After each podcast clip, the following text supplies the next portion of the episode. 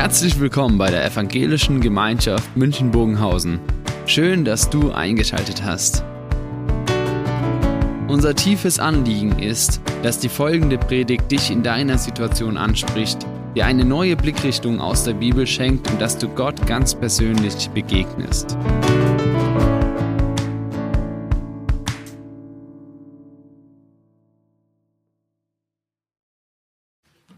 Das Thema heute deine Gemeinde komme.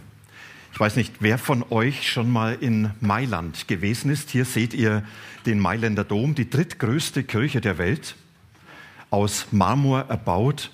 Ein unheimlich eindrückliches Bauwerk, was jedes Jahr Hunderttausende von Menschen anzieht, um dieses Bauwerk zu besichtigen. Und ich habe gedacht, das wäre ja schön, wenn Gemeinde genauso wäre schön, beeindruckend, anziehend, begeisternd, vielleicht auch so ein bisschen machtvoll auftretend.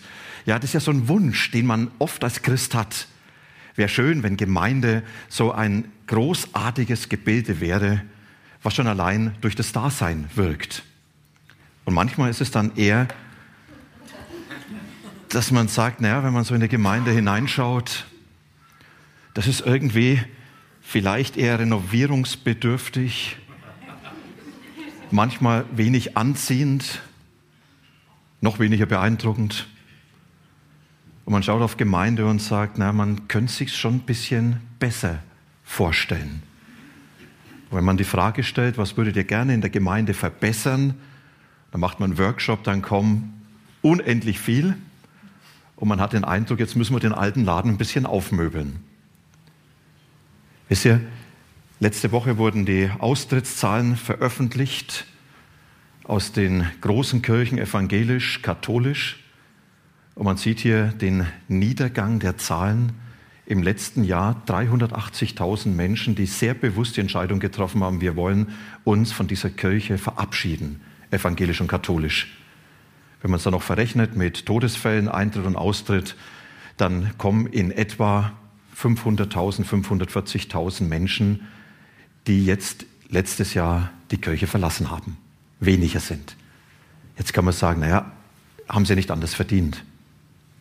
Schaut euch die Skandale an. Aber das ist doch was.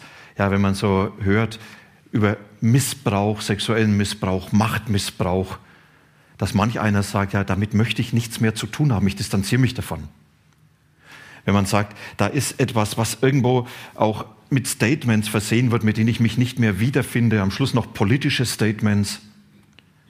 Und man kann sich nicht vorstellen, was diese eine Aussage der Synodenpräsidentin der EKD, wo sie sich mit den Klimaklebern solidarisiert hat, an Mitgliedern gekostet hat. Weil manch einer sagt, da gehe ich nicht mit, das ist nicht meine Kirche, die spricht nicht für mich.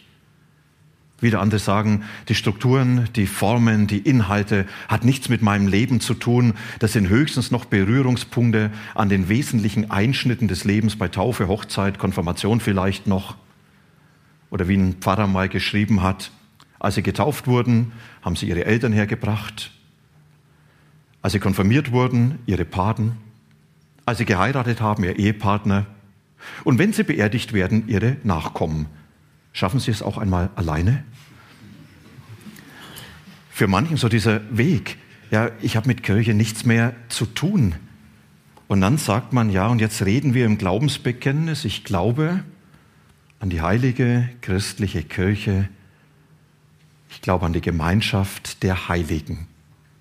Und wenn man das jetzt so auf sich wirken lässt, dann fragt man, ist das nicht ein bisschen zu hoch gegriffen? Die heilige christliche Kirche. Ist der Mund da nicht ein bisschen zu voll genommen, wenn man in diese heilige christliche Kirche hineinschaut und dann von der Gemeinschaft der Heiligen spricht, die geprägt ist von manchen Menschlichkeiten, wo doch auch Machtkämpfe dazugehören, Enttäuschung, Verletzung, Unzufriedenheit und, und, und, und jeder genau das mit einbringt, was der Kirche genauso menschlich macht. Wie kann man denn hier von dieser heiligen christlichen Kirche, von dieser Gemeinschaft der Heiligen sprechen? Nochmals Mailand. Der Dom ist nie fertig. Er muss immer restauriert werden. Und wenn die an einer Ecke fertig sind, fangen sie am anderen Ende wieder an. Und ich glaube, das ist ein sehr schönes Bild. Eine Gemeinde ist nie fertig, außer sie ist im Himmel. Und wer eine Gemeinde will, die wirklich in Perfektion steht, der sollte um vorzeitige Entrückung bitten oder um viel Geduld. Ansonsten ist das hier das Bild. Immer wieder restaurieren, sagen wir besser reformieren. Immer wieder zurück in das, was hat sich eigentlich Gott gedacht. Und wenn wir dann dieses Thema anschauen, deine Gemeinde komme, dann ist es doch ein Gebet, was man eigentlich sprechen kann. Michael Herbst, Theologieprofessor, hat ein Buch geschrieben vor einigen Jahren, genau mit diesem Titel, Deine Gemeinde komme, angelehnt an die Bitte des Vaterunsers, dein Wille geschehe.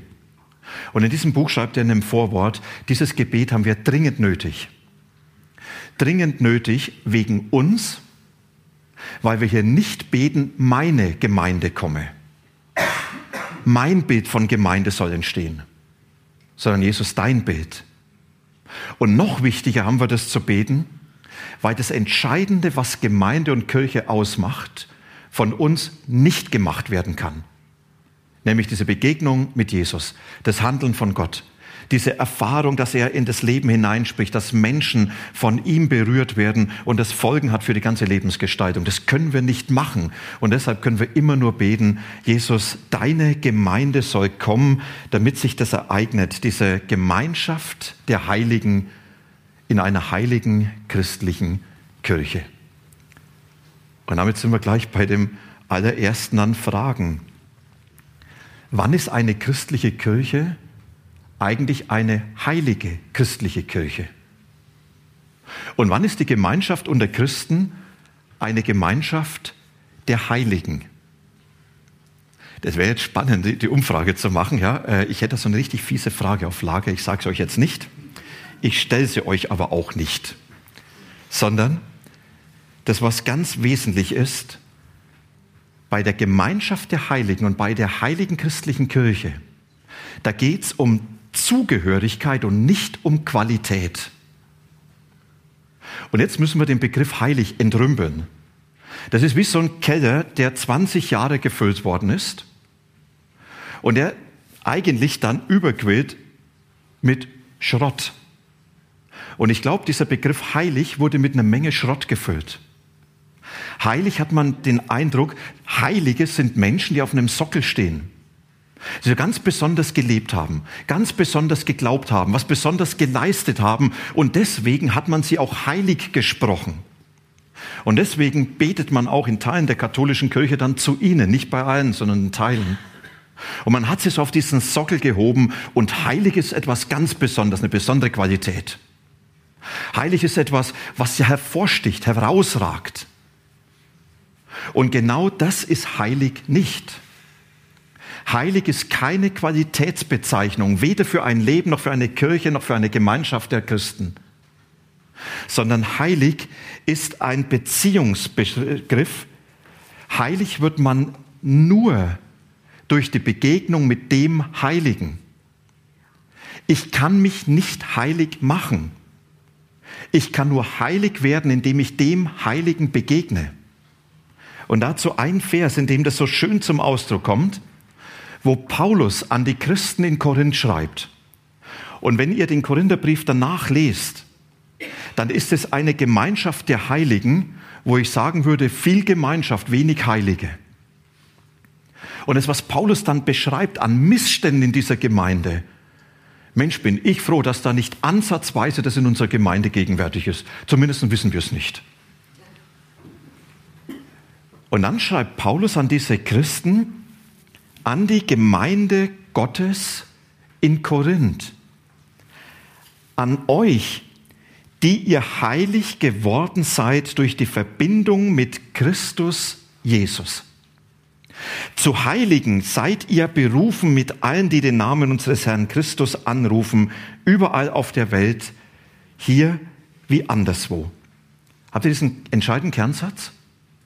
Die ihr heilig geworden seid durch die Verbundenheit mit Christus Jesus. Wenn ich die Frage stelle, Wie wird eine Kirche heilig? Wie wird eine Gemeinde heilig? Wie wird ein Mensch heilig? Dann nur dadurch, dass er sein Leben in die Herrschaft und den Einflussbereich von Jesus stellt und dass er dadurch heilig wird. Und ich werde später nochmals an ein, zwei Beispielen deutlich machen. Heilig ist der Mensch, der in der Herrschaft von Jesus lebt. Und ich sage sehr bewusst, und die Qualität seines Lebens ist da erstmal außen vor. Jeder Heilige ist Sünder. Aber jeder Sünder kann heilig sein, weil er in Berührung mit Jesus steht. Dort, wo Jesus einen Menschen, eine Gemeinschaft, eine Kirche berührt, da ist es die Gemeinschaft der Heiligen und die heilige christliche Kirche. Und damit, es geht um Beziehung, nicht um Qualität. Wenn man jetzt schaut und sagt, na, wenn ich da hineinschaue in unsere Gemeinde und da ist die Gemeinschaft der Heiligen und da ist so viel schlecht und so viel und das passt mir nicht und das passt mir nicht, dann muss man sagen, willkommen in der Realität. Vielleicht hast du ein falsches Bild von heilig. Vielleicht rennst du einer Qualität hinterher, die niemals damit verbunden ist. Vielleicht musst du viel mehr schauen, kannst du dort Jesus entdecken, der dort gegenwärtig ist. Kannst du Jesus entdecken, der da seine Herrschaft darüber hat, auch wenn das Ganze ein Haufen von so ganz unvollkommenen Menschen ist. Kannst du in einer Kirche, in der so viele Skandale sind, kannst du entdecken, dass Jesus trotzdem noch dort ist. Dann ist es diese heilige Gemeinschaft und diese heilige Kirche. Das ist, was das Erste hier in diesem Glaubensbekenntnis ist. Das fordert mich heraus, an manchen Stellen umzudenken. An manchen Stellen demütiger zu sein. Vielleicht auch weniger anklagend und vielleicht auch weniger fordernd, sondern mehr fragend und suchen, wie kann ich dort Jesus entdecken. Und jetzt wird es sehr spannend, denn heilig sein hat eine ganz massive Auswirkung. Heilig sein heißt nämlich nicht nur zu Jesus gehören, sondern heilig sein heißt Jesus zugehören. Und deshalb dieses Zweite, es geht um einen Besitzanspruch und es geht um ein Verfügungsrecht. Heilig sein heißt nicht nur, ich gehöre zu Jesus, sondern heilig sein heißt, ich gehöre ihm. Und es ist ein Unterschied, ob ich wo dazugehöre oder ob ich jemand gehöre. Und das mal deutlich zu machen an zwei Beispielen, an Geschirr und an einem Volk. Im Tempel in Jerusalem, da gab es Töpfe, Pfannen, Gabeln und das ganze Geschirr, ganze Bandbreite, die man für den Opferdienst gebraucht hat. Und diese Gegenstände sind in Berührung mit dem heiligen Gott gekommen beim Opfer und dadurch waren sie heilig. Sie galten als heilige Gegenstände und wenn jetzt der Oberpriester sagte, Mensch, ich habe morgen Abend große Geburtstagsparty, Geschirr zu Hause reicht nicht aus, ich nehme mir mal ein paar Pfannen mit, ein paar Gabeln, ja, ich bring's dann am Sonntag wieder mit nach dem Sabbat und dann können wir dort wieder weiter opfern, dann wäre das ein schweres Vergehen gegen Gott gewesen, weil man das Heilige entheiligt hätte durch profanen Gebrauch, durch weltlichen Gebrauch. Das Heilige war einzig und allein für Gott bestimmt. Ausschließlich. Es hat nicht nur zu Gott gehört, sondern es hat Gott gehört. Und dasselbe auch mit dem Volk, wo Gott sagt, ihr seid mir ein heiliges Volk, eine heilige Priesterschaft. Da hat er damals seinem Volk zugesprochen, durch die Begegnung mit mir, durch den Bund, den ich mit euch geschlossen habe, seid ihr mein Volk. Und ihr könnt nicht leben wie alle anderen, sondern ihr habt zu leben, wie ich das will. Und das macht das Volk Israel bis heute zu einem Außenseitervolk in der ganzen Welt. Und das können sie niemals aufgeben. Und würden sie sein wollen wie allen anderen, würden sie an Gott schuldig werden, weil sie aufhören, diese Gottgehörigkeit zu leben. Gott sagt, wenn du heilig bist, dann gehörst du ganz alleine mir. Und das auch für das Leben von uns als Christen. Wisst ihr, wenn ich Jesus mein Leben in seine Herrschaft gebe und sagt, du sollst mein Leben unter deiner Führung haben, ich möchte zu dir gehören, dann gibt es dort einen Vers, den ich unwahrscheinlich liebe. Aus Jesaja 43, wo es dann heißt, so spricht der Herr, der dich geschaffen hat. Fürchte dich nicht. Ich habe dich erlöst. Ich habe dich bei deinem Namen gerufen und jetzt kommt's. Du bist mein. Du gehörst mir. Das sagt er nicht nur, du gehörst zu mir, sondern er sagt, du bist jetzt mein Eigentum, heilig. Und über dieses Heilig, sagt Gott, habe ich Verfügungsgewalt. Du gehörst nicht dir selber mehr. Wenn du dein Leben für dich lebst, würdest du es profan gebrauchen, weltlich gebrauchen, würdest du schuldig an dem Heiligen. Du gehörst mir. Merkt ihr, da steckt ein unheimlicher Anspruch in diesem Heilig. Und Jesus hat es genauso geliebt, wenn er Menschen aufgefordert hat, folge mir nach. Da hat er nicht gesagt, wollen wir mal ein bisschen Lebensabschnittspartnerschaft oder Lebensabschnittsfreundschaft leben, sondern er hat damit beansprucht, ich möchte jetzt über deine Zukunft verfügen, ich möchte über deinen ganzen Weg verfügen, ich möchte über deine Pläne verfügen, über deine Zeit, über deine Kraft, über alles, was du bist. Folge mir nach. Und manch einer hat gemerkt, es kann wahnsinnig viel kosten. Und manch einer hat gesagt, den Preis möchte ich nicht bezahlen. Jesus ja, so ein bisschen als der, der mir hilft, wenn schwer wird. Aber ganz? Alles? Und dann sind sie wieder weggegangen, weil Jesus sagt nur entweder oder, da gibt es nicht so ein bisschen. So ein bisschen angegläubigt funktioniert nicht. Und das ist, was heilig meint. Heilig meint, dass Jesus sagt, ich möchte das ganze Verfügungsrecht haben, ich alleine. Und jetzt übertragen wir das auf die Gemeinschaft der Heiligen, auf die heilige christliche Kirche.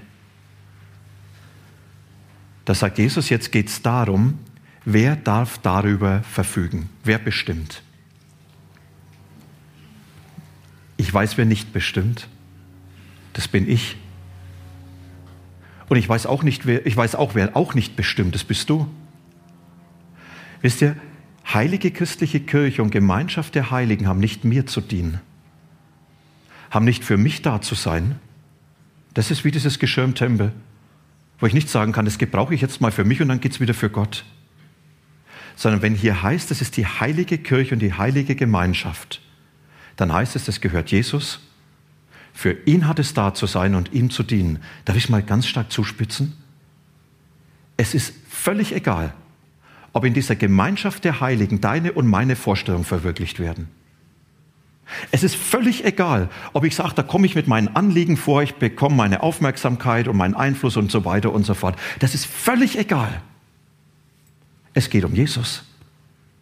Und es geht darum, dass er darüber verfügen kann und dass er gestaltet, dass sein Wille geschieht und dass er bestimmt, wie gelebt werden kann. Das meint heilig. Das hat eine unheimliche Tragweite, wenn ich das spreche. Weil ich dann nichts anderes tue, als zu sagen, Jesus, genau so ist es. Über diese Kirche entscheide nicht ich mit meinen Vorstellungen, auch nicht mit meinem Urteil. Über das, was Gemeinschaft ausmacht unter Christen, verfüge nicht ich mit meinen Erwartungen, sondern ich habe eigentlich nur zu beten, deine Gemeinde komme, nicht meine. Das soll so werden, wie du es willst. Und dann sind wir bei dem dritten. Es geht dann um den Gottesdienst. Und jetzt diese beiden Texte, die Jakob schon angekündigt hat. Paulus, er nimmt und sagt, es gibt Bilder, in denen Gemeinde und Kirche beschrieben wird. Und wer genau in die Bibel hineinschaut, der wird merken, es gibt in der ganzen Bibel keine Definition, was Gemeinde und was Kirche ist. Da heißt es nicht also, wenn ihr wissen wollt, was Kirche ist, dann ist es und dann wird eine Beschreibung gemacht. Wenn ihr wissen wollt, was ein Auto ist, ja, hat vier Räder und macht Brumm. Also das war jetzt die Nicht-Techniker-Version. Da heißt es nicht, wenn ihr wissen wollt, was Gemeinde ist, dann ist es, hm, hm, hm, sondern es gibt nur Beschreibung, nur Bilder. Und diese Bilder begegnen uns an verschiedensten Stellen. Und ich möchte die vier Bilder oder fünf Bilder aufgreifen, die oft am häufigsten in der ganzen Bibel kommen und wo es immer darum geht, Gottesdienst, für ihn da zu sein, heilig zu sein, von ihm in Besitz genommen zu sein, damit er zum Tragen kommt. Und da schreibt Paulus an die Epheser und er schreibt, alles hat Gott Jesus zu Füßen gelegt und ihn zum Haupt über die ganze Gemeinde gemacht. Das ist sein Leib.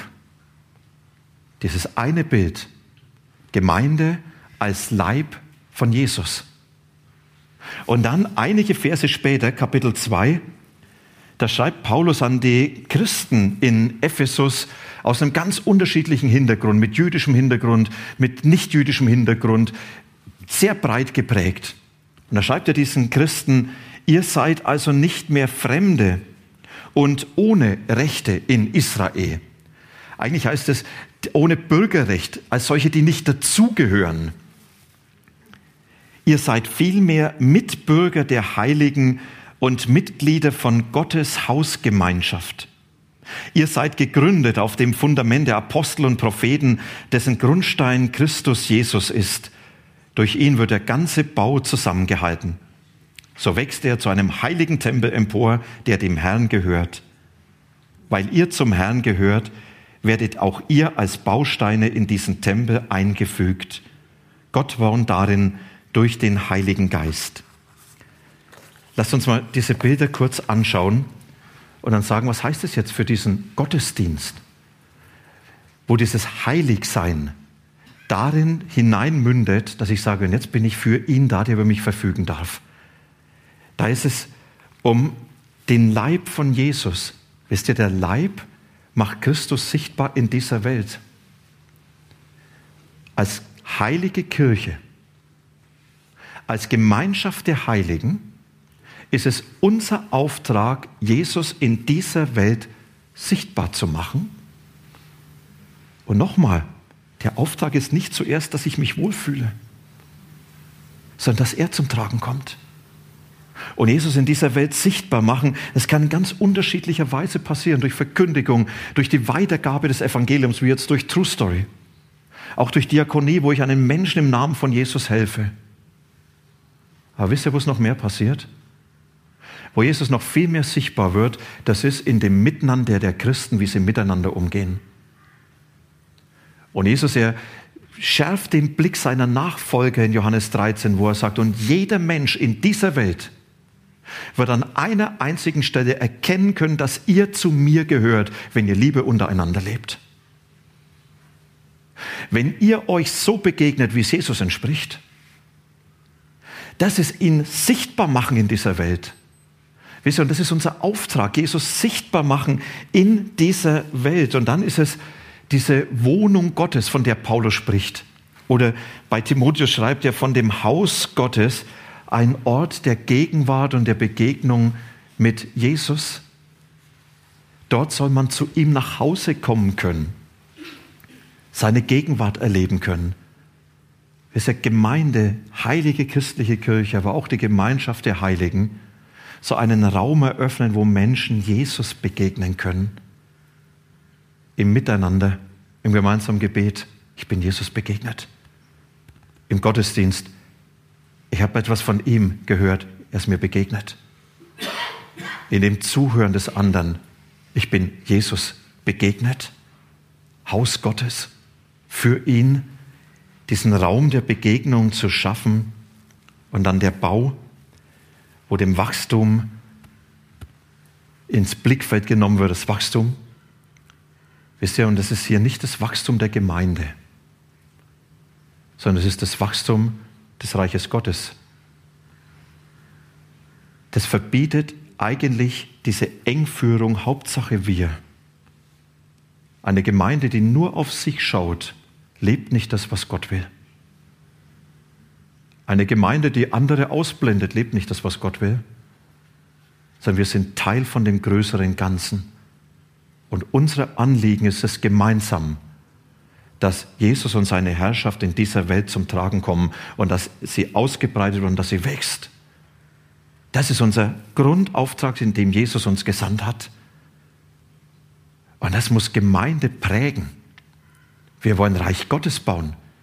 Wir wollen die Herrschaft von Jesus in dieser Welt zum Tragen bringen. Wisst ihr, es ist viel bequemer, sich mit sich selber zu beschäftigen. Es ist viel bequemer, die Gemeinschaft untereinander zu pflegen und zu sagen, ja, wir miteinander, wir haben uns so lieb und wir fühlen uns so wohl beieinander. Und es ist so unbequem, sich in den Wind zu stellen und zu sagen, wir wollen, dass Menschen Jesus begegnen, wir verlassen unsere Komfortzone. Wir reden über Glauben, wir machen Jesus zum Thema. Und genau das ist der Auftrag, wo Jesus sagt, ihr seid heilig, ihr gehört zu mir. Und als solche dient ihr mir und meiner Herrschaft. Und der heilige Tempel, es soll der Ort sein, wo er geehrt wird, angebetet wird. Ja, mit Liedern und Gebeten, aber noch mehr mit dem Leben. Wenn Paulus an die Christen in Ephesus schreibt, ihr seid von ihm dazu zu Heiligen gemacht, damit ihr etwas sein sollt zum Lob seiner göttlichen Herrlichkeit. Dann sagt er, dein Leben soll diesen Stempel tragen, soli Deo Gloria, allein zur Ehre Gottes, wenn du morgen früh in die Arbeit gehst, wenn du mit deinen Kindern umgehst, wenn du deine Freizeit verbringst. Allein, um Gott zu ehren, und das letzte Bild, und das ist für mich so ein unheimlich schönes, aber auch herausforderndes Bild, wenn die Gemeinde beschrieben wird als die Braut des Lammes, hauptsächlich in der Offenbarung. Ich habe einen Bekannten, auch Pastor gewesen, mittlerweile im Ruhestand. Und wenn er gefragt wurde, was machst du, da hat er immer gesagt, ich bin für die Braut zuständig. Hat er sofort die Aufmerksamkeit gehabt, ja, äh, wie Hochzeitsplaner oder was? Und er sagt im größten Sinne ja. Ich bin für die Braut zuständig, nämlich die von Jesus. Und ich habe dafür zu sorgen, dass sie auch ihm immer mehr entspricht, dass sie schön wird, dass sie heilig wird. Und wisst ihr, und jetzt kommt dieser kleine Aspekt noch rein. Heilig sein heißt aber auch, heiligt euch. Und das ist, was Gott seinem Volk zugesagt hat. Ihr seid mir ein heiliges Volk, darum sollt ihr heilig sein, denn ich bin heilig. Und genau diesen Gedanken greift Petrus auf für die Christen. Und er schreibt dann an die Christen, es steht geschrieben, ihr sollt heilig sein, denn er, Gott, ist heilig. Oder wie Uli Pazzani das dann so treffend sagt, wer zu Gott gehört, soll sich auch so benehmen, dass er der Heiligkeit Gottes entspricht. Diesen Prozess nennt die Bibel Heiligung. Das ist mein Braut. Wer zu ihm gehört, soll sich auch so benehmen. Wenn unsere Gemeinde zu ihm gehört, als Gemeinschaft der Heiligen, dann sollen wir uns auch so benehmen. Wenn sich hier heilige christliche Kirche eignet, sollen wir uns auch so benehmen. Zu sagen, Jesus, du bist der Mittelpunkt. Was wir hier erleben, das ist das, was du geschenkt hast. An Gemeinschaft, in der du gegenwärtig bist. Als Gemeinde, die von dir geprägt wird und die dir gehört. Und da dürfen wir mitmachen bei dem, dass deine Gemeinde kommt. Es ist schön, dass wir jetzt Abendmahl feiern dürfen. Gerade auch mit diesem Ansatz, dass wir sagen, heilige christliche Kirche, Gemeinschaft der Heiligen, lebt davon, dass der Heilige sie berührt.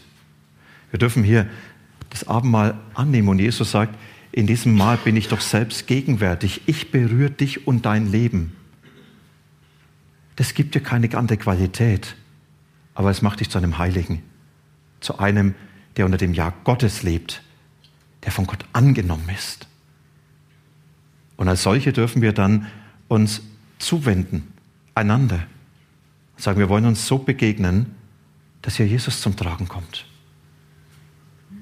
Und wir wollen Gemeinde so gestalten, dass es Jesus dient.